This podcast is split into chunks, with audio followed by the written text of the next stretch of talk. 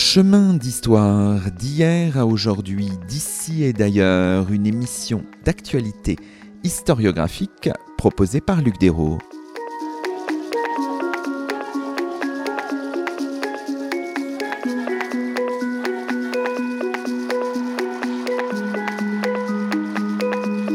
Bonjour à toutes et à tous, c'est le 101e numéro de nos chemins d'histoire, le 20e de la troisième saison, et nous avons la joie d'accueillir à notre micro Boris Valentin. Bonjour à vous. Bonjour. Boris Valentin, vous êtes professeur d'archéologie préhistorique à l'université Paris Panthéon-Sorbonne. Vous avez publié plusieurs ouvrages, notamment Jalons pour une paléohistoire des derniers chasseurs, 14e, 6e millénaire avant Jésus-Christ, paru en 2008 aux publications de la Sorbonne, ou encore Un précieux que sais-je, paru aux presses universitaires de France, sous le titre Le Paléolithique, une première édition est parue en 2011, une seconde en 2019. On vous retrouve dans les colonnes du magazine L'Histoire de janvier 2022, un numéro consacré au néolithique. Aujourd'hui, dans nos chemins, nous abordons à travers votre itinéraire de recherche la préhistoire et la manière dont elle est enseignée, vulgarisée, transmise et accueillie par nos sociétés. Alors revenons peut-être au début de cette émission, Boris Valentin, sur votre parcours et effectivement sur votre itinéraire. Alors évidemment, on a toujours une, question comme ça qui vient à l'esprit. Comment vient-on à s'intéresser à la préhistoire? On a parfois des schémas qu'on plaque peut-être, on imagine déjà euh, à 10, 12 ans passionné de cette période. Est-ce qu'en l'occurrence pour vous c'est vrai ce modèle-là? Absolument vrai. Moi ça commence, j'ai envie de dire, comme tout le monde, à l'âge de 6 ans. Il y a beaucoup d'enfants hein, qui ont une, euh, une appétence pour la préhistoire euh, à cet âge-là. Ce serait intéressant d'ailleurs d'avoir l'avis de, de spécialistes de l'enfance sur les raisons pour lesquelles les, jeunes enfants sont, sont, sont si atterrés par. Voilà, et moi j'ai été euh, attiré par un livre en particulier, et euh, je n'en suis jamais sorti. De l'archéologie en réalité. J'ai commencé par la préhistoire, ensuite je me suis intéressé à toutes euh, sortes d'archéologie, très impatient de pouvoir pratiquer l'archéologie, la fouille. Moi j'ai eu la chance de pouvoir la pratiquer à 14 ans, ce qui fait que je suis arrivé ensuite à l'université avec déjà une sorte de familiarité pratique avec diverses archéologies d'ailleurs, hein, pas seulement la, préhistoire. Ensuite, j'ai fait des études d'histoire. C'était une autre passion euh, conjointe et difficile à, distinguer d'ailleurs. Je me considère comme euh, historien. Donc j'ai fait des études d'histoire récentes, on va dire, hein, mais il y avait toujours cette euh, passion pour la méthode archéologique, hein, parce que je considère que l'archéologie c'est une méthode de l'histoire. En fait, c'est comme ça que je la, vois. Et donc, à travers mes les diverses expériences de chantier, j'ai eu l'extraordinaire chance à 16 ans d'aller à Pincevent, chantier donc euh, école, sur un campement de chasseurs-cueilleurs d'il y a 15 000 ans. On est en Seine-et-Marne là. Hein. En Seine-et-Marne, et qui était fouillé encore alors par André Le Leroy-Gourand, qui euh, y avait euh, lancé des fouilles en 1964, donc moi j'y arrive en 1982. Il a mis en application un programme révolutionnaire en son temps, programme d'étude des vestiges matériels de ces, de ces sociétés. Moi j'ai eu la chance, euh, c'était l'année de mon bac, le roi Gourand était au programme et sorti du bac, j'ai vu un auteur au programme m'accueillir sur sa, sur sa fouille avec toute son équipe.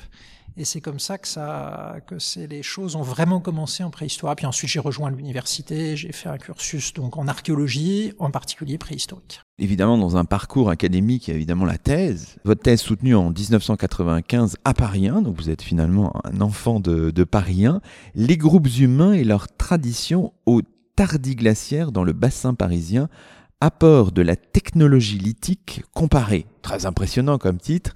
Alors sous la direction d'Yvette Taborin, qui elle-même était une élève de d'André Leroy-Gourand. Yvette Taborin est, décédée en 2020, donc il y a assez peu de temps. Est-ce que vous pourriez nous nous la présenter un petit peu parce que c'est une personne qui compte hein, dans, le, dans les études préhistoriques, si j'ose dire. Absolument. Donc je vous disais, j'ai croisé le roi Gourand seulement. Hein. Il était en plus euh, malheureusement très diminué déjà, car très malade.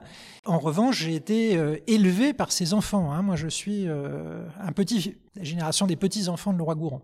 Et donc cette génération-là, c'est une génération militante, euh, presque combattante parfois, parce que l'archéologie était peu développée encore en France à, l'époque. Et il y avait donc plusieurs personnes, hein, Michel Julien, Claudine Carlin, Nicole Pigeot, Yvette Taborin, tout ça, c'était des gens qui étaient euh, des élèves directs ou indirects de, de Leroy-Gourand. Des femmes, je le signale, hein, parce que c'était ça, ça, ça, comptait euh, à plusieurs égards. Donc ces femmes, en fait, étaient en train de, de, de donner un contenu au programme de Leroy-Gourand, qui était un programme qui était resté très pratique puisque c'était une révolution des méthodes de fouille, de dissection des sols d'habitat, de, réarticulation des vestiges entre eux. Donc le roi Gourand, c'était à la fois du très pratique et du très euh, théorique. Euh, des ouvrages comme Le geste et la parole, euh, par exemple, des années 60. Et cette génération d'élèves directs, ce sont des gens qui ont donné un, véritable contenu au programme en explorant l'intermédiaire. Hein. C'est-à-dire comment est-ce qu'on passait de la toute petite histoire du, des, des éclatilex sur le chantier de fouille à la grande histoire décrite dans Le geste et la parole. les unes à travers l'étude des parures, corporels, des ornements corporels. C'est le cas d'Yvette Tabourin qui avait fait une thèse tout à fait impressionnante sur la codification culturelle entre moins 40 000 et moins 10 000 dans les sociétés de Cro-Magnon à travers ces ornements euh, corporels ou vestimentaires. Ou Nicole Pigeot, que j'ai évoqué tout à l'heure, avec qui j'ai beaucoup, beaucoup travaillé, qui était une, elle-même une élève de, de, Tabourin, mais, plus, ancienne que, que, moi. Et euh, Nicole avait, euh, sur le site d'Étiole, voisin de, de Pincevent, développé une ambition paléosociologique, le mot est, très fort, mais euh, l'idée c'était de reconstituer à travers les techniques de taille du silex la manière dont les groupes géraient ce travail, qui taillait, euh, avec quelles compétences, à quels endroits dans, l'habitation, euh, sur quel silex, est-ce qu'il y avait un silex de très bonne qualité, c'était le cas, qui était réservé aux meilleurs tailleurs, etc. Donc des bribes de sociologie pour euh, préciser ce que signifie la paléosociologie. Moi j'ai été formé par toutes ces personnes, en particulier Yvette Taborin, et l'idée c'était technique du silex, on vient d'en parler, c'était donc la voie d'analyse que j'ai choisie qui était une voie qui était en train de se développer beaucoup en France depuis les années 1970. Euh, Donc pas seulement euh, collectionner les silex taillés, mais essayer de comprendre comment euh, les outils avaient été fabriqués, par quel geste, par quelle méthode surtout, quelle était la conception des objets qui étaient derrière tous ces, tous ces, gestes, quelles étaient les intentions, qu'est-ce que les gens avaient voulu faire avec tout cela. Donc ça, c'était la méthode. Et euh, l'objectif, c'était non pas seulement d'en rester à l'époque de Pincevent, il y a 15 000 ans euh, environ, mais étendre depuis euh, donc moins 15 000, grosso modo, jusque vers moins 12 000, et voir comment les techniques du silex changeaient. Cette période qui s'appelle le tardiglaciaire dans notre jargon, c'est la fin du dernier cycle glaciaire, donc moins 15 000, moins 12 000, et quelles interprétations on pouvait en tirer en particulier sur l'organisation des... économique des groupes, sur euh, les priorités dans leurs activités, euh, sur le type de mobilité de ces chasseurs-cueilleurs, etc. C'était ça un peu l'état d'esprit. Et pour revenir à Yvette Taborin, eh bien c'était euh, quelqu'un qui, dans son enseignement, nous, nous, engageait sur des voies de recherche extrêmement diverses à euh, appliquer, euh, chacun à notre manière, le programme de Leroy-Gourand, euh, qui était le programme de Leroy-Gourand, il tient en trois mots, dans un de ses ouvrages d'entretien, reconstituer la vie. Voilà, tout est dit. On voit bien à travers ces premiers, ces premiers éléments de discussion que vous êtes un archéologue. Je pense qu'on peut dire les choses comme ça. L'archéologie, c'est fondamental pour vous et vous avez déjà cité un, un certain nombre de, de, sites qui sont importants pour vous, Étiole, Pincevent, pourrait ajouter aussi Fontainebleau qui est important ces dernières années, toujours en Seine-et-Marne, avec ses abris ornés préhistoriques dans, dans des chaos de, de, grès. Hein, c'est le royaume de la rue, rupestre. Hein, je reprends un article, un entretien, je crois, pour le compte du journal du CNRS, là où il y avait cette, cette réflexion, ces gravures géométriques qui remonteraient à 11 500, 7000 avant notre ère, vous ont aussi beaucoup intéressé. Donc, au cœur de votre métier, il y a, de votre activité professionnelle, si je veux dire, il y a ça, l'archéologie, être archéologue. Absolument, je suis professeur d'archéologie préhistorique, donc je me considère comme un historien du passé très ancien. Pour aborder ce, passé très ancien, eh bien la seule méthode possible, c'est euh, l'archéologie, à défaut bien sûr de, de textes. On peut étendre l'archéologie jusqu'à l'interprétation, certaines méthodes d'interprétation des images. Donc ça, c'est ce que je fais en, ce moment dans la région de, Fontainebleau. Mais euh, ça passe donc aussi beaucoup par la fouille et l'exhumation donc de ces vestiges, de ces vestiges enfouis. Ce sont nos sources. Euh, ce que certains de mes collègues médiévistes appellent les archives sédimentaires, pour faire encore une fois le parallèle avec l'histoire. Tout réside dans le sous-sol. Donc la, la, pratique est quelque chose de très, très important, ce qui n'empêche pas qu'il faut aussi euh, théoriser, modéliser, scénariser je dis euh, souvent, euh, voilà, c'est les pieds dans la boue et la tête dans les étoiles. Hein. c'est ce qui est d'ailleurs fascinant dans ce métier, parce que j'aime toujours le pratiquer euh, sur le terrain, en parallèle de l'enseignement, puisque je, l'enseigne. C'est cet équilibre entre des actes parfois très, simples. Hein. La fouille, c'est quelque chose, c'est vraiment à la portée de tout le monde, c'est manuel, c'est distrayant. et puis, à côté de ça, il y a effectivement toute la réflexion, mise en perspective, les, lectures, les comparaisons, etc. Donc c'est un métier très complet. Dans votre intérêt pour l'archéologie, dans votre métier d'archéologue, il y a aussi des passerelles, des ponts qui peuvent être faits avec euh, euh, les pratiques de l'archéologie contemporaine. Et euh, notamment, dans votre bibliographie, il y a un moment intéressant, hein, c'est un article que vous avez signé à l'issue d'une discussion avec Vincent Charpentier, enfin une forme de dialogue en fait, autour des fouilles à Sobibor, un centre de mise à mort situé en Pologne où 250 000 juifs ont été assassinés entre mai 42 et l'été 43. Ça vous a intéressé euh, à divers titres, on imagine, mais donc il est possible de, comment dirais-je, y compris dans ce contexte très particulier, de faire des comme ça, des, allers-retours euh, entre les périodes de l'histoire. Alors, je ne pratique pas l'archéologie euh, contemporaine, mais je l'observe, et je l'observe avec passion parce que euh, cette archéologie du contemporain, euh, ou du très récent, est en train de naître sous nos yeux. Moi, j'ai eu la chance de voir naître, par exemple, l'archéologie de la guerre de 14, qui aujourd'hui est parfaitement euh, admise dans le champ scientifique, reconnue par les historiens. Certains de mes collègues sont invités ou étaient invités dans les grands colloques autour du, du, du centenaire. Pas encore complètement le cas des archéologies plus récentes, hein, qui cherchent leur euh, voie encore, qui cherchent donc des problématiques sur lesquels l'archéologie apporterait sa, contribution sur des périodes qui sont bien sûr saturées par d'autres sources. Donc l'intérêt premier et principal, c'est cette chance que nous avons de voir émerger de nouvelles archéologies avec les épistémologies qui vont, euh, qui vont avec. Et je dis parfois que cette archéologie du contemporain et l'archéologie de la préhistoire que je pratique œuvrent à front renversé, puisque d'un côté, il y a saturation de, de, de, de sources visuelles, euh, écrites, etc. Donc qu'est-ce que l'archéologie apporte de plus? Et elle apporte des choses. Et en archéologie préhistorique, c'est l'inverse. On n'a que ça mais euh, ce sont des, des, des, sources qui nous renseignent parfois sur des bribes du quotidien. Hein. Reconstituer la vie, en fait, c'est reconstituer des tout petits fragments de la vie. Et alors, on en fait aussi des choses, euh, je crois qu'il faut absolument pas négliger cette euh, dimension, on en fait des choses qui ont, peuvent avoir une puissance émotive considérable. Et ça, il faut en être toujours conscient que l'on travaille sur le contemporain ou qu'on travaille sur la préhistoire, dans la relation avec un public euh, plus large, avec qui je pense qu'il faut être euh, très loyal. Si euh, moi je fais de l'archéologie, c'est aussi parce que je ne suis pas du tout insensible à cette dimension émotive. Je ne fais pas seulement de l'archéologie par passion de la connaissance, par passion des, de la reconstitution, des chronologies par le carbone 14, etc. Je me laisse aussi émouvoir par ce que je découvre. Et de ce fait, euh, je pense qu'on est véritablement de plein pied avec un public large qui s'intéresse à l'archéologie, dès lors qu'on reconnaît la dimension émotive de ce que, de ce que nous exhumons.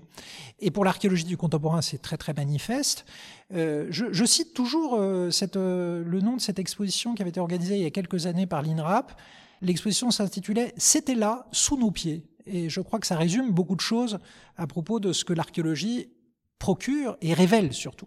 Et pour finir, bien sûr, sur la Shoah, cette archéologie de la Shoah, c'est une archéologie qui se développe actuellement dans une phase très particulière où les derniers témoins directs disparaissent. Et la question se pose de savoir si l'archéologie est capable de produire, aux côtés de bien d'autres euh, documents, euh, en particulier les enregistrements des témoins, est capable de produire quelque chose pour... Euh, entretenir la, mémoire. Hein. Donc voilà. Donc c'est une, ce sont des questions. Hein, ce, cet article auquel vous faites référence, qui suivait une émission que Vincent Charpentier avait euh, organisée avec l'historien Yvan Jabonka également, avec le fouilleur de, Sobibor, euh, Isaac Gilad.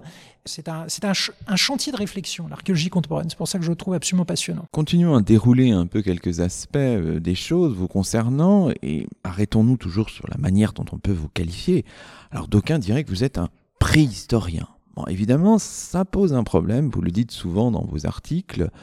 La préhistoire, avec son préfixe paradoxal, cocasse, dites-vous, euh, dans un article, dans un entretien avec Pierre Barthélémy, euh, en rapportant les propos de, Lucien Fèvre, préhistoire avec un P majuscule ou sans P majuscule, c'est pas la même chose. Une démarche, un champ de recherche, une discipline, une période, tout ça est extrêmement compliqué et c'est vrai qu'il y a quelque chose qui dérange en fait immédiatement et qui vous dérange d'une certaine manière, c'est ce, ce, préfixe, cette antériorité, euh, voilà, mais qui s'explique quand on regarde la construction de la discipline et quand on remonte donc euh, au 19e siècle. Boris Valentin. Oui, c'est un terme dont nous avons euh, hérité. Il y, a eu, des hésitations au 19e siècle, là où la préhistoire est née, c'est-à-dire grosso modo en France, Belgique, Grande-Bretagne, Allemagne, euh, là où les premières recherches préhistoriques se sont déroulées, il y a eu euh, de longues hésitations sur la façon dont on allait euh, nommer cette nouvelle discipline.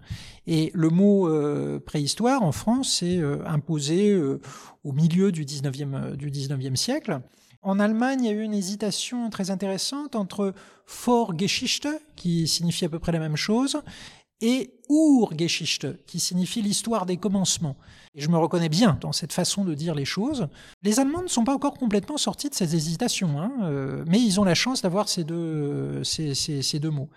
Donc euh, tout dépend de la façon dont on considère euh, l'histoire en tant que période, hein, pas en tant que démarche, parce que ça, nous avons le même problème que les historiens. Hein. Les historiens, euh, l'histoire, c'est à la fois une période et c'est à la fois une démarche. Bon. En revanche, euh, on a donc hérité de quelque chose qui précède ce qu'ils font. Voilà, tout dépend de la, définition qu'on qu retient. Si c'est la définition stricte et, pardonnez-moi, un peu rabougrie, euh, celle qui euh, veut que l'histoire commence avec l'écriture, l'histoire commence à Sumer, comme dit l'autre. Euh, bon, bah alors ça veut dire que nous, on est euh, avant. Alors ça va bien quand vous travaillez dans la région de Sumer, mais ça marche très très difficilement partout où euh, demeurent euh, des traditions orales sans écriture. Il y a des tas d'endroits dans le monde où euh, l'écriture est peu, voire pas pratiquée. Donc là, ce sont des préhistoriques, ce sont des hommes préhistoriques, les gens qui ne pratiquent pas l'écriture aujourd'hui, sans compter que dans nos propres sociétés, la pratique de l'écrit pendant très longtemps a été une pratique extrêmement marginale et euh, réduite euh, pour l'essentiel aux élites. Donc euh, tous ceux qui ne pratiquaient pas l'écriture, que sais-je, au Moyen Âge, étaient des hommes préhistoriques encore. Voilà. Et alors, ça devient intenable cette notion de préhistoire si l'on considère que c'est pas le sens rabougri qu'il faut garder, mais le sens plein que l'histoire commence à partir du moment où il y a, je ne sais quoi, en tout cas une humanité pensante bah, dans ce cas-là, euh, la préhistoire en fait euh, pleinement partie. Ce mot, nous en avons hérité, on ne s'en débarrassera pas, c'est pas le sujet. Le sujet de ne pas lui donner un poids qu'il n'a pas. Non, l'histoire ne commence pas à Sumer. Euh, Sumer est un, euh, un, des multiples accidents de l'histoire, euh, tout à fait passionnant. les inventions des écritures, très diverses par le monde, ce sont des, faits importants, majeurs, je ne sais pas. Je ne suis pas si certain que cela. J'aimerais qu'on y réfléchisse, vu le nombre de sociétés à tradition orale, vu la pratique marginale de l'écrit pendant très très longtemps dans les sociétés qui nous sont familières. Voilà. Et on ne comprend Sumer que ce qui, si on a quelques notions de ce qui précède. Alors, ce qui est intéressant aussi, c'est que le 19e siècle, c'est vraiment le moment où se construisent beaucoup de choses dont euh, nous sommes les héritiers aujourd'hui. Hein. C'est notamment le temps de la distinction entre paléolithique et néolithique, euh, bien sûr. Hein, c'est John Lubbock, hein, le, le, Britannique, qui a pensé tout ça. Là, on est dans les années 1860. C'est aussi un peu plus tard, je pense, hein, euh, dans les années 20, je crois que cette expression a été popularisée dans les années 20 par un archéologue australien qui s'appelle Veer Gordon Child. C'est aussi le temps de la notion de, de révolution néolithique. Tous ces mots, tous ces chrononymes, tous ces syntagmes, ont été très déconstruits depuis plusieurs décennies déjà, euh, Boris Valentin. Oui, je pense que c'est tout à fait euh, salutaire. On hérite d'une terminologie qui était indispensable. Nos prédécesseurs au XIXe siècle ont fait un énorme travail pour se repérer dans un temps dont on ne concevait même pas euh, la, profondeur. Hein. Il faut imaginer, c'est difficile à imaginer, à concevoir encore, que ces gens-là travaillent sans le carbone 14, sans les méthodes de datation. Ils sont face à, aux euh, dans leur gisement et ils ordonnent euh, les choses relativement. Euh, ils donnent des petites estimations de durée en fonction des de modélisation géologique. C'est très fascinant ça. Comment est-ce que les gens se sont ont conçu le temps préhistorique avant d'avoir les, méthodes pour le compter? Donc ils ordonnent les choses et donc ils, découpent l'histoire en tranches, comme disait Jacques Le Goff dans son dernier dernier ouvrage. Et comme a fait Jacques Le Goff dans son dernier ouvrage, il est important de questionner et re-questionner toujours la valeur de ces, euh, de ces découpages, de ces étiquettes. Alors il y en a qui sont euh, relativement confortables. Paléolithique, c'est pas inconfortable finalement euh, si on lui donne un sens qui n'est plus du tout le sens d'origine, car le sens d'origine c'était paléolithique, lithos la pierre, la façon ancienne de tailler la pierre. Néolithique, c'était la façon récente de tailler la pierre, CF les H polis. On sait maintenant qu'il y a des H-polis à moins 50 000 en Australie, euh, donc ça marche plus très bien. Hein. Il y a des H-polis euh, paléolithiques, euh, il y a des pierres taillées néolithique, à l'inverse. Bon, voilà. Et on sait aussi que ces termes recouvrent des réalités bien plus, comment dire, riches. Néolithique, c'est pas seulement la pierre polie, euh, c'est aussi euh, toutes les pratiques agro-pastorales diverses et variées. Il reste que paléolithique, c'est assez pratique pour dire aujourd'hui la très très longue période, 99,5% de l'histoire de l'humanité, où nous n'avons que des sociétés de chasseurs-cueilleurs, pour la plupart nomades. C'est pratique pour distinguer de ce qui va, euh, ce qui va suivre. La notion néolithique est, pratique aussi à condition qu'on en accepte, comme le paléolithique d'ailleurs, hein, la pluralité car euh, il y a bien de l'histoire là-dedans, car dès le paléolithique, et plus encore dans le néolithique, il y a une pluralité des trajectoires. Si vous comparez le néolithique du Proche-Orient, celui qu'on connaît le mieux, parce qu'il est le plus proche et que les pratiques agro-pastorales en Europe sont tributaires de ce qui a été inventé au Proche-Orient quelques millénaires avant. Euh, ce néolithique du Proche-Orient n'a strictement rien à voir avec le néolithique de Nouvelle-Guinée, par exemple. Là, on a euh, domestiqué, par exemple, les bananes, ou euh, le néolithique de l'Asie du Sud-Est, ou le néolithique de l'Amazonie. Mais ces grands termes, très génériques, très généraux, permettent encore de se repérer, grosso modo, dans des grands types de sociétés. Alors, dans cette manière de découper le temps en tranches, est-ce que le concept inventé, je crois, au début du du XXe siècle de mésolithique est pertinent euh? Oh non, alors celui-là, il colle au doigt et malheureusement, je, je suis obligé de l'utiliser parce que vous savez, tous les métiers euh, et l'archéologie euh, est devenue un métier à temps, complet, ce qu'elle n'était pas toujours quand j'ai commencé euh, dans les années 1980. Tous les métiers ont leurs argots de métier, mais attention de ne pas confondre l'argot de métier, ce qui fait qu'on s'entend vite entre spécialistes, et puis des concepts qui sont facilement transmissibles. Alors la notion de mésolithique, en bref, c'est une exception linguistique européenne qui sert à désigner les derniers chasseurs-cueilleurs avant l'arrivée des pratiques agro-pastorales. En France, c'est donc avant le 6e, 5e millénaire avant Jésus-Christ. Les derniers chasseurs-cueilleurs qui, eux, ont vécu non pas euh, les grandes périodes froides euh, qui ont précédé, on parlait de Pincevent et d'Étiole tout à l'heure, c'est encore le très froid. Là, on est après, on est dans un réchauffement naturel du climat, ce qu'on appelle l'Holocène. Voilà, donc on a euh, forgé, au euh, début du XXe siècle, ce, mot intermédiaire qui est très embarrassant parce qu'il laisse penser qu'il y a quelque chose de complètement nouveau par rapport à ce qui précède. Alors que, moi, c'est mon opinion, euh, mais je sais qu'elle est partagée, il s'agit d'un paléolithique ultime. C'est la fin du paléolithique avec des chasseurs-cueilleurs qui ont des sociologie, des économies assez euh, analogues à celles qui, précèdent, sauf qu'il y a une adaptation bien sûr au réchauffement, et qu'il n'y a rien là qui annonce non plus la suite. Hein, vous voyez, parce que c'est, y a, ça trimballe encore un peu cette notion d'une sorte de transition. Mais non, les pratiques agro-pastorales en Europe, là où on utilise le terme de mésolithique, ne sont pas préfigurées par le mésolithique, elles sont importées par des gens qui se, se sont déplacés, pour certains depuis le Proche-Orient, ou qui ont transmis leurs coutumes à des chasseurs-cueilleurs qui les ont adoptés. Quant à l'expression de révolution néolithique, ne faut-il pas lui, préférer enfin, le terme de néolithisation, processus euh, inabouti, et très différencié en fait selon les espaces? C'est une notion qui dit quand même une certaine soudaineté, rapidité. Il y a des événements saisissables. Euh, c'est à ça qu'on pense quand on parle de révolution, à moins de l'utiliser dans le sens astronomique du terme. Mais là, euh, si on fait de l'histoire, euh, c'est pas dans le sens astronomique. Et à partir de là, euh, je pense qu'il y a un biais qu'on repère chez Child, que vous citiez tout à l'heure, qui est celui qui est à l'origine de cette, de cette notion, c'est qu'il a voulu dire l'ampleur des transformations que cela impliquait, mais c'est une ampleur qui est une ampleur qui se construit sur des millénaires, même dans le foyer proche-oriental, où les sociétés ont été profondément transformées par l'agropastoralisme, mais profondément transformées, elles l'ont été sur des millénaires, sur 3000 ans au moins. Ce sont des transformations très lentes, sur trois millénaires. Et c'est sûr qu'une fois que le processus est, euh, si on peut dire, achevé, euh, les sociétés ne ressemblent plus du tout. Euh, il est achevé, grosso modo, vers le 7e millénaire avant Jésus-Christ. Ça ne ressemble, les sociétés ne ressemblent plus du tout à ce qu'elles étaient au 10e millénaire quand le, le processus s'amorce. Mais il a fallu quand même trois millénaires. Il y a des endroits euh, dans le monde où les processus euh, ne semblent pas avoir tant transformé que cela les, sociétés.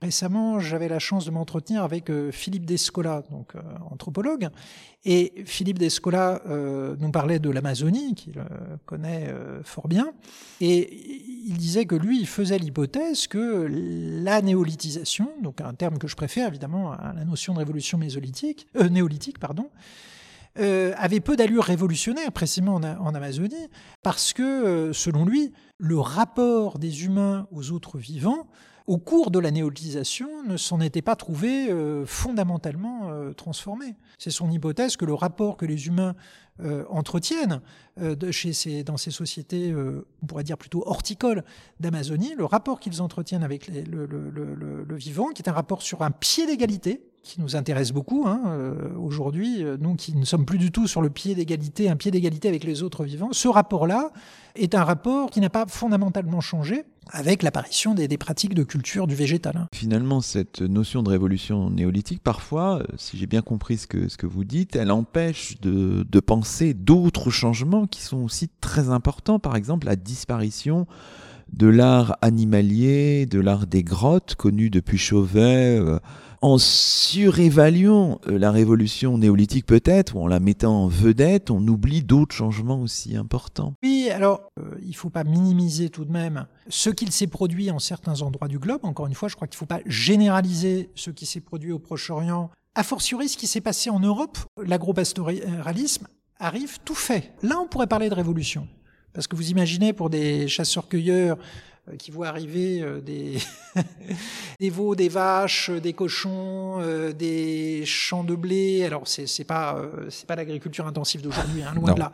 Voilà, on peut imaginer que ça a été vécu de manière révolutionnaire par ceux qui arrivent, qui voient arriver une, une agriculture, des élevages allochtones. Puisque là, il n'y a pas ce, ce, ce, ce long ces millénaires de, de, de, de, construction. Bon, donc il ne faut pas minimiser ce, genre de, transformation. Mais vous avez raison de dire, il ne faut pas oublier qu'il s'est produit probablement auparavant dans le monde des chasseurs-cueilleurs, qu'on en a tendance à voir comme euh, tout à fait uniforme et monolithique, d'autres transformations euh, importantes dans d'autres registres. Hein. Et vous citiez donc euh, l'effondrement de tout un imaginaire euh, qui a duré 20 millénaires en Europe, en Europe seulement. Hein. Euh, il y a ce fait très particulier à l'Europe qui n'est pas généralisable ailleurs, que entre grosso modo moins 35 000 et moins 14 000, les gens rentrent dans les grottes, parfois profondément dans les grottes, pour y poser des images. Hein. Donc ça, ça il n'y a pas d'équivalent ailleurs, sauf sans doute en Indonésie. Hein un autre foyer d'art de, de, euh, euh, pariétal, comme, comme on dit. Ce système religieux, parce que c'est un système religieux qui est derrière. Vous ne vous rentrez pas à 1,5 km sous terre avec des lampes à graisse et des torches pour aller mettre des images juste pour vous distraire. Hein. Et cela s'effondre, donc il y a 14 000 ans. Non seulement cette pratique de l'art des grottes, mais aussi la pratique de l'art animalier spécial qui accompagne Chouvet, Lascaux, Rouffignac, tout ça s'effondre il y a 14 000 ans. Nous ne savons pas bien ce qui se passe à ce moment-là. Nous aimerions savoir, car il se passe sans doute quelque chose de profond euh, du point de vue euh, idéologique, du point de vue politique, j'ose euh, le mot, sociopolitique, dans ces groupes de chasseurs de, de chasseurs-cueilleurs. On pourrait aussi évoquer d'autres transformation importante, euh, celle qu'apporte Sapiens quand il arrive en Europe il y a 40 000 ans, un peu avant l'époque de Chauvet précisément. On pourrait évoquer euh, l'exploration de l'Australie euh, il y a 70 000 ans, quelle aventure, quelle aventure humaine. Donc c'est vrai qu'il y a eu d'autres aventures que le, que le néolithique, celle-là étant une aventure particulière et sans doute voilà, parfois aux conséquences importantes parfois aux conséquences moins importantes. On, évoquait le cas de l'Amazonie, euh, l'Amazonie tout à l'heure. Alors évidemment, on se pose la question. Euh, on a dit donc que le terme de préhistoire, bon, on l'utilise bien sûr. Alors à un moment, vous suggérez celui de, de paléohistoire. Enfin voilà, vous êtes paléohistorien, ça marche? Historien tout court, qu'est-ce qu'il faut dire alors? Alors, je pense que la notion de préhistoire, il faut la garder mais dans son sens d'une histoire des commencements. Je ne leste pas euh, ce, mot euh, d'une signification qui, qu'il a complètement perdue, qui serait qu'il y a, euh, avant Sumer, un temps monolithique, indépendant, et que l'histoire commence à Sumer. Ça ne règle pas, c'est une petite parenthèse que je fais, une question absolument passionnante et vertigineuse de régimes d'historicité différents. Hein, je ne suis pas en train de dire que euh, les rythmes de l'histoire euh, la plus ancienne ont été aussi trépidants que les rythmes de l'histoire plus récente. C'est encore un autre euh, aspect des choses. à chaque période, peut-être, ses spécificités en termes de, rythme et puis aussi en termes de perception de l'histoire, hein, puisque c'est bien de ça qu'il s'agit dans les régimes d'historicité. Mais là, ce sont des perspectives assez vertigineuses. Hein. Il faudrait se mettre à la place des hommes préhistoriques et essayer d'imaginer comment ils pensaient le, temps. Mais bon, je le disais juste pour, pour, pour, vous dire que je ne préconise pas que de tout écraser et de dire que euh, tout a toujours évolué au même rythme, que les gens ont toujours conçu le temps de la même façon. Non, c'est certainement pas le, le cas. Alors la, la paléohistoire, c'est une notion que j'ai proposée qui désigne une démarche particulière sur la fin de la préhistoire.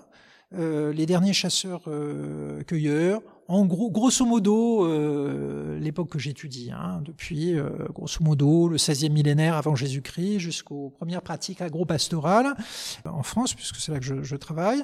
On pourrait inclure d'ailleurs euh, le néolithique aussi, pourquoi pas. Et là, il s'agit d'une démarche, hein, d'une démarche historienne, qui consiste à euh, analyser les, les, les, faits avec les préoccupations de, de, de, de l'historien, pourquoi ça change? J'ai envie de dire aussi une histoire problème, une préhistoire problème. Hein C'est-à-dire euh, justement ne pas se contenter du constat, mais pourquoi ça change? Chercher des explications, modéliser des explications. Donc paléohistoire, je l'entends comme une démarche, et euh, j'ai utilisé ce préfixe paléo vous allez dire, ça complique un peu les choses, mais j'assume. C'est pour dire qu'il ne s'agit pas de la même histoire que celle que pratique le contemporanéiste. Euh, il s'agit évidemment d'une histoire sans source écrite, ça va de, soi, et il s'agit surtout d'une histoire qui est imprécise euh, dans la datation. Ça n'est pas la faute du paléohistorien, de l'historien, du préhistorien, c'est la faute des physiciens, comme je dis toujours à mes étudiants, des sciences soi-disant dures, je plaisante je travaille beaucoup avec eux, euh, des physiciens qui nous rendent des résultats euh, carbone 14 qui sont euh, précis à 200 ans près sur la période que j'étudie, donc 14e millénaire, 6e millénaire. On est à 200 ans près. Donc 200 ans près, c'est une incertitude qui empêche de saisir les révolutions, qui empêche de saisir les événements au sens où l'historien du passé récent l'entend. Donc c'est une histoire particulière. Néanmoins, deux siècles, c'est euh, la longue durée de Brodel. Donc on est quand même dans des échelles de temps qui s'approchent de celles de l'historien du passé plus récent. Voilà pourquoi je pense qu'on peut revendiquer un regard d'historien, mais un regard d'historien adapté aux sources, essentiellement des sources matérielles, quelques euh, traces de symboles aussi, on en a parlé, et puis surtout adapté à la euh, précision dans l'estimation des durées. Et c'est une précision qui reste faible. Donc c'est pas pour dire que c'est une sous-histoire, une pseudo-histoire, c'est pour dire que c'est une histoire qui est adaptée à nos sources et à nos méthodes. Alors évidemment, la question qu'on peut poser, vous le disiez, la paléohistoire, c'est une démarche que vous appliquez à votre période de prédilection, mais on remonte jusqu'à quand avec ce, bagage-là, même avec euh, les incertitudes? Est-ce qu'on commence il y a 7 millions d'années, il y a 3 millions d'années, avec la maîtrise du feu, avec l'apparition d'Homo sapiens, maintenant c'est à peu près il y a 300 000 ans, avec les premières sépultures il y a 100 000 ans, enfin le point de départ, c'est quoi? Puisque c'est plus l'invention de l'écriture, on l'a dit, ça n'a pas de sens, mais alors c'est quoi le point de départ, Boris Valentin? Deux choses, hein. on distingue paléohistoire en tant que démarche. Donc euh, ça, euh, c'est un débat entre nous. À partir de quand on a une, estimation des durées suffisantes pour euh, prétendre à faire quelque chose qui ressemble un peu au travail des historiens plus, plus récents? moi, je situe grosso modo vers le l'époque de Lascaux, en gros. Hein. là, on, a des datations carbone 14 qui sont assez, euh, assez, assez relativement précises. Auparavant, c'est beaucoup plus flou. Et donc, la démarche, cette ambition paléohistorique, pour l'instant, je ne la fais pas remonter euh, plus haut. Bon, mais là, on parle vraiment de la euh, démarche, de la pratique. L'histoire, voilà, en tant que période, l'histoire très ancienne, l'histoire des commencements, qu'on va appeler préhistoire par convention, où la faire débuter écoutez, euh, on a convenu entre nous, euh, spécialistes, de la faire débuter avec euh, les premiers humains ou du moins les premières euh, techniques euh, qui ne sont pas forcément d'ailleurs euh, n'ont pas forcément été pratiquées. Les premières techniques de transformation de la matière qui ressemblent à celles que pratiqueront les humains ensuite. Les premiers outils taillés pour dire les choses comment dire de façon simple. Bien d'autres animaux utilisent des techniques hein, mais ces techniques là sont spéciales particularisent les humains particularisent leurs proches cousins australopithèques en particulier à partir des environs de 3,3 millions d'années. Donc euh, je pense qu'on peut euh, s'entendre assez facilement euh, sur l'idée que l'histoire très ancienne de l'humanité commence, commence, commence là. Après, il y a d'autres seuils. Alors la question très débattue du langage, ça c'est l'apparition du langage, c'est très très difficile à, situer. Mais la, probabilité de récits bien structurés, permettant de coordonner des groupes humains, je pense aux premières traversées maritimes, on parlait de l'Australie euh, tout à l'heure, euh, ce n'est pas moi qui le dis, hein, ce sont des linguistes qui ont proposé cette idée.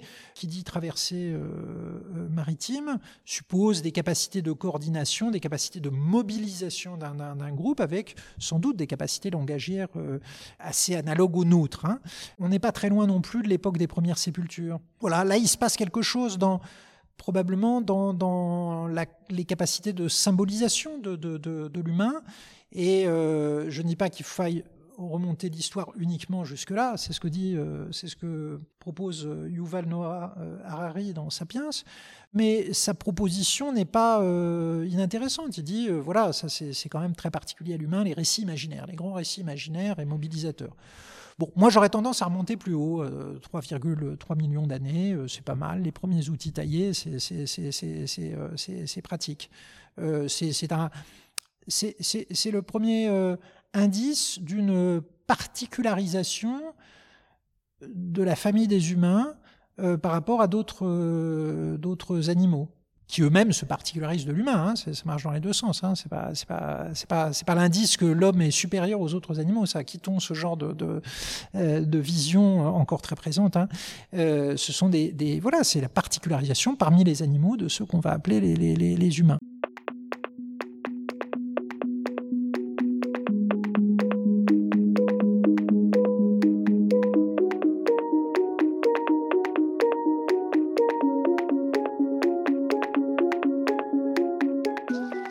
Écoutez Chemin d'Histoire, une émission d'actualité historiographique.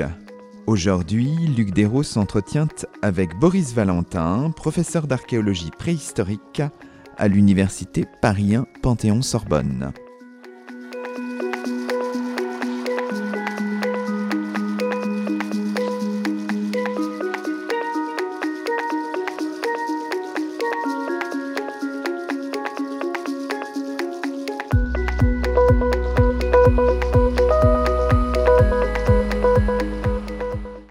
Dernière partie de l'émission, on peut aussi regarder la manière dont la recherche, l'université euh, regarde un peu la préhistoire telle qu'elle euh, circule auprès de l'opinion publique, euh, dans les lycées, dans les collèges, etc.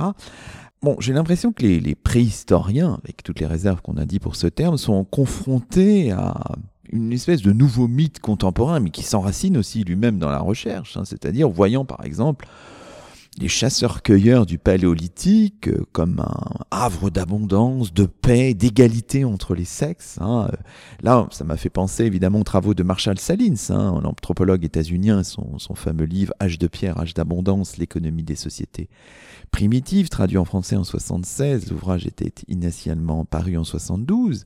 Il y a l'idée que le néolithique aurait finalement apporté la guerre, la domination masculine, on a vu ça un petit peu d'une certaine manière, vous allez me dire ce que vous en pensez, dans le film documentaire, euh, mais aussi un livre, une vidéo, enfin Lady Sapiens, là, qui est tout récent, de 2020, le film de Thomas Sirotto. Est-ce que ça c'est très fort? Est-ce qu'il faut déconstruire ça? Est-ce que ça a une part de vérité, etc. Comment Quel est votre regard sur ça? Finalement, on a l'impression que parfois le paléolithique c'est un refuge pour le monde contemporain. Enfin, c'est cette espèce d'état un peu idéal, mais évidemment euh, complètement construit. Enfin. Alors d'abord, il ne faut pas regarder ça avec euh, la moindre condescendance. Les préhistoriens sont en très grande partie responsables de euh, l'alimentation ou non de mythes qui sont des mythes très anciens probablement, qui ont été particulièrement euh, forts, se sont exprimés fortement à partir du, du, du, XVIIIe siècle. Hein. En, gros, ce que, vous racontez là, c'est Rousseau. Hein. Mais ce sont des mythes beaucoup plus anciens. Hein. Peut-être que ce sont des mythes préhistoriques d'ailleurs, le mythe de la chute, en fait. Et puis il y a euh, l'autre versant, hein, au contraire, Ops. Et on est sorti d'une sorte de chaos originel, de sauvagerie primordiale, etc. Vous voyez, ces deux pôles euh, sont, euh, présents depuis, depuis longtemps dans la pensée occidentale. Et je fais le pari que, que ça remonte à, plus loin. Euh, nous sommes euh, très responsables, nous préhistoriens, de la façon dont nous alimentons ou non euh, ce, euh, ces, mythes. Et vous avez cité Lady Sapiens, euh, bah, à ma connaissance, il y a des préhistoriens qui ont participé à ce, ce, ce, film. Mais il y a aussi d'autres qui l'ont contesté dans une tribune, etc. D'autres qui l'ont contesté, d'autres qui sont restés un peu au milieu comme moi, hein, parce que moi j'ai été sollicité pour ce, ce film, j'ai juste fourni quelques images et commentaires à la fin. Et moi je suis resté un peu au milieu de tout ça parce que je connais notre responsabilité euh, dès lors que nous faisons de la vulgarisation. Euh, n'est pas schématiser.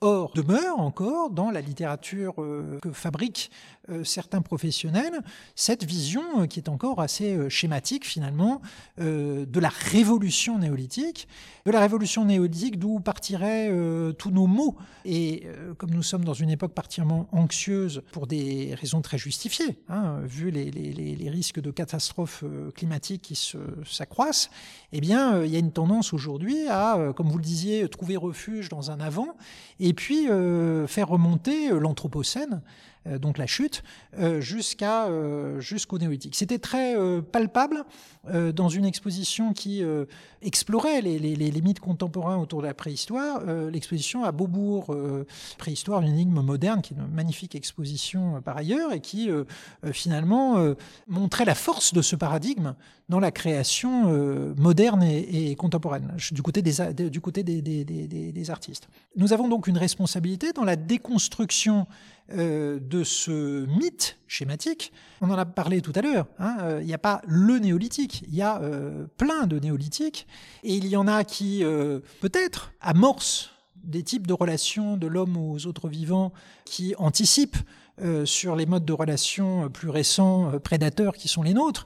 Et il y en a, à contrario, qui s'écartent complètement de ces, ces, modes, ces modes prédateurs.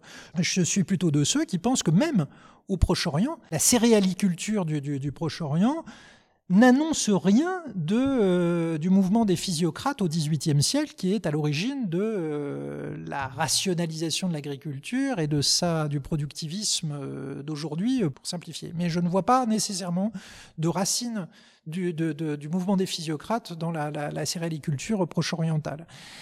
donc il faut se méfier des anachronismes, il faut se méfier des anachronismes, et je pense qu'il y a une, un intérêt politique à cela. Euh, je pense qu'il y a quelque chose de très désespérant ce n'est pas parce qu'il y a un intérêt politique que qu'il faut penser les choses ainsi. C'est parce que euh, cela a un intérêt politique, parce qu'on peut penser les choses autrement. On peut penser les choses autrement. Euh, on peut penser qu'il y a eu de multiples trajectoires historiques, de multiples trajectoires dans les néolithisations, et qu'il y a eu donc des alternatives, de nombreuses alternatives euh, possibles, des bifurcations euh, nombreuses, et qu'il n'y a pas de fatalisme à ce que nous vivons euh, actuellement. Il y a urgence à réagir, ça c'est indiscutable, mais vous comprenez que si tout s'est déjà réglé il y a 10 000 ans, euh, nous n'avons plus qu'une chose à faire, c'est attendre que la comète s'écrase, comme le fameux film de Netflix. Hein. Les solutions du passé ne sont pas les solutions pour, l'actuel. Euh, néanmoins, euh, ça nous informe sur le fait que l'humain n'a pas toujours nécessairement instauré à travers les domestications des rapports prédateurs comme ceux que nous connaissons depuis, je pense, deux, trois siècles dans une toute petite partie du monde qui s'appelle l'Europe. Bon, le temps passe très vite en votre compagnie, Boris Valentin. Bon, plein de questions à vous poser, notamment sur les grandes fresques. Hein. Vous avez cité tout à l'heure Yuval Noah Harari, né en 76, et votre regard qui semble plutôt, euh, si je vous ai bien lu, plutôt bienveillant par rapport à ces, ces fresques-là. Mais on peut peut-être consacrer la, toute dernière partie de notre, émission à, ce que, la façon dont euh, les universitaires regardent les programmes scolaires. Hein, c'est quand même intéressant, à la fois dans le premier et dans le second degré, hein, puisque la préhistoire, par exemple, on la trouve en CM1. On insiste sur les traces spécifiques de la préhistoire et de l'histoire dans l'environnement proche des élèves. Alors ça marche peut-être pas tout le temps, ça dépend où on habite. En sixième, en terminale aussi, quand on fait la spécialité histoire, géographie, géopolitique, sciences politiques. Alors en sixième, là, on insiste sur les migrations humaines, sur les oscillations climatiques. Ça, c'est la nouveauté 2020 euh, qui est très très très euh, portée sur l'environnement, hein. ces oscillations qui ont profondément transformé l'environnement, nous dit-on. On insiste sur la pluralité des situations selon les périodes et les espaces géographiques observés. Vous aviez au moment de l'apparition de ces programmes commis un article avec une de vos, une de vos collègues et vous disiez quand même que, bon, il y avait un effort, et les manuels euh, ont fait cet effort pour être quand même, euh, d'une certaine manière, au diapason de, de ce que dit la recherche quand même. Il y a quand même un, bel effort, parce que c'est pas simple hein, quand même de transmettre ça. Et pour quelqu'un d'extérieur, on a toujours l'impression que c'est... Euh, la préhistoire, c'est une idée sans doute fausse aussi, mais c'est en perpétuel bouleversement, qu'on fait des découvertes, etc. Donc mettre en musique tout ça pour des élèves de 11-12 ans, c'est pas évident. Première chose, moi je me suis considérablement réjoui en 2016 quand j'ai vu la préhistoire revenir au programme de la, de la sixième, car ça avait été une perte euh, considérable, elle avait disparu. Hein. Donc 99,5% euh, de l'histoire de l'humanité était passée à la trappe et là euh, revient. Plus fondamentalement encore, je me suis réjoui quelque part dans les, les instructions générales de la reconnaissance de la source archéologique comme source historique importante, hein, de transmettre, qu'il il fallait transmettre aux élèves cette, cette notion. Donc ça, c'est une victoire euh, épistémologique euh, considérable. Les manuels de sixième, je les avais consultés donc il y a quelques années, je les ai trouvés remarquablement bons, eu égard à ce qui transparaît des connaissances vulgarisées par moi-même et par mes collègues. Et je trouve que les gens qui ont fait les manuels se sont très très très très bien euh, débrouillés, jour et la nuit par rapport aux manuels que j'avais pu consulter il y, a, il, y a, il y a 20 ans. Donc il y a un magnifique travail que je veux saluer. Alors ensuite, moi, ce que j'ai trouvé, c'est qu'il y a, euh, on peut toujours euh, faire mieux, hein, et je suis tout à fait prêt à, aider. Euh, on avait donc fait cet article dans l'histoire. c'était un article qui s'appelait Ce que nous apprend la préhistoire. L'idée, c'était que L'histoire d'ailleurs fait un sondage il n'y a pas très longtemps parmi les, enseignants d'histoire-géographie qui montre que la préhistoire c'est quand même pas euh, le plus facile et que c'est pas forcément euh, non pas ce qui n'intéresse plus mes collègues du secondaire, mais euh, ce qu'ils jugent quand même assez difficile à enseigner, surtout que c'est en début d'année. On pourrait d'ailleurs se demander si c'est à la bonne place en sixième, ça c'est un autre sujet. Euh, admettons que ce soit la bonne place en sixième en début d'année. Dans ce cas-là, l'article que nous avions proposé, c'était des, des, axes d'interrogation de cette immensément longue durée, 3 millions d'années. C'est déjà très difficile de se repérer dans, ce, dans le temps. L'immigration, oui, pourquoi pas, mais après tout, euh, il y a plein d'espèces animales euh, migrantes, donc c'est pas forcément ce qui particularise les humains, sinon qu'ils ont colonisé des, des, des, écosystèmes très très très très variés. Il y a d'autres espèces espèces animales hein, qui ont été capables de le, faire aussi. Mais on ne sait pas grand-chose du rythme de ces déplacements et surtout du nombre de personnes que ça, impliquait. Alors en revanche, on sait des choses sur, euh, ou du moins on a des éléments pour débattre de l'apparition du langage, euh, l'apparition du feu, première rétroaction dans l'histoire des techniques sur l'évolution biologique de l'homme. Hein. Le feu euh, modifie l'appareil digestif, enfin la, consommation d'aliments cuits modifie euh, l'appareil digestif et à terme a des implications sur le métabolisme humain. C'est intéressant. On a des choses à, à, à dire aussi sur les, la diversité des trajectoires préhistoriques, donc historiques, la diversité des néolithisations, etc. etc. Je ne vais pas refaire l'article. L'idée, c'était d'essayer de problématiser un tout petit peu dans cette immensité temporelle un certain nombre de questions qui pouvaient euh, parler à mes collègues du secondaire et parler aussi aux, euh, aux, élèves. Et moi, je pense aussi que la préhistoire, elle nous apprend quand même quelque chose d'essentiel. De, elle apprend quelque chose aux futurs euh, citoyens, aux petits citoyens en herbe. Elle leur apprend à se confronter à une altérité. C'est pas simple. C'est un enjeu de société considérable aujourd'hui. Et euh, pour reprendre le titre d'un ouvrage d'entretien que nous avons publié avec un collègue, Jean-Michel Jeunesse, on l'avait appelé Si loin, si près. Euh, c'est cette euh, tension que je trouve toujours passionnante en, préhistoire entre l'extrême distance dans le temps, l'extrême distance parfois dans les modes de vie. Prenez l'époque de Lascaux. Donc il y a euh, 17 000 ans, grosso modo, euh, des modes de vie complètement différents des modes de vie qui nous sont familiers aujourd'hui. Donc des chasseurs-cueilleurs nomades euh, qui s'habillent pas pareil, ne mangent pas pareil, euh, se déplacent euh, durant l'année, etc. Donc une altérité qui est une altérité dans, temporelle, une altérité dans les modes de vie, et pourtant Lascaux, n'importe qui sait devant Lascaux qu'il est face à une humanité qui lui ressemble. Euh, qu'il y a, qu'on touche là à ce que les anthropologues appellent les invariants. Euh, et c'est pas inintéressant justement d'essayer ensemble de faire le tri dans euh, cette diversité des modes de vie entre ce qui est euh, variable dans le temps, dans l'histoire, dans les cultures, et ce qui euh, en somme, fait les humains. Et alors, pour le programme de terminal, peut-être un mot, euh, vous avez aperçu ça, c'est cette espèce de, de diptyque qui est fait, euh, cette étude croisée de deux ruptures, la révolution néolithique et la révolution industrielle. On a l'impression quand même que là, on a euh, cédé un petit peu à la mode de l'anthropocène, si j'ose dire. C'est une thématique plus générale sur, euh, sur l'environnement. Euh, Boris Valentin, quel est votre regard? Je pense que je ne vous surprendrai pas en vous disant que je ne suis pas totalement convaincu, puisqu'on parle de deux choses complètement différentes. D'un côté, quelque chose qui s'est produit, mettons, sur quelques siècles, la révolution industrielle, hein, parce que c'est pas un coup de baguette magique non plus, tout le monde, tout le, monde le, le, sait, et qu'elle a été précédée aussi par des révolutions techniques au Moyen Âge, etc.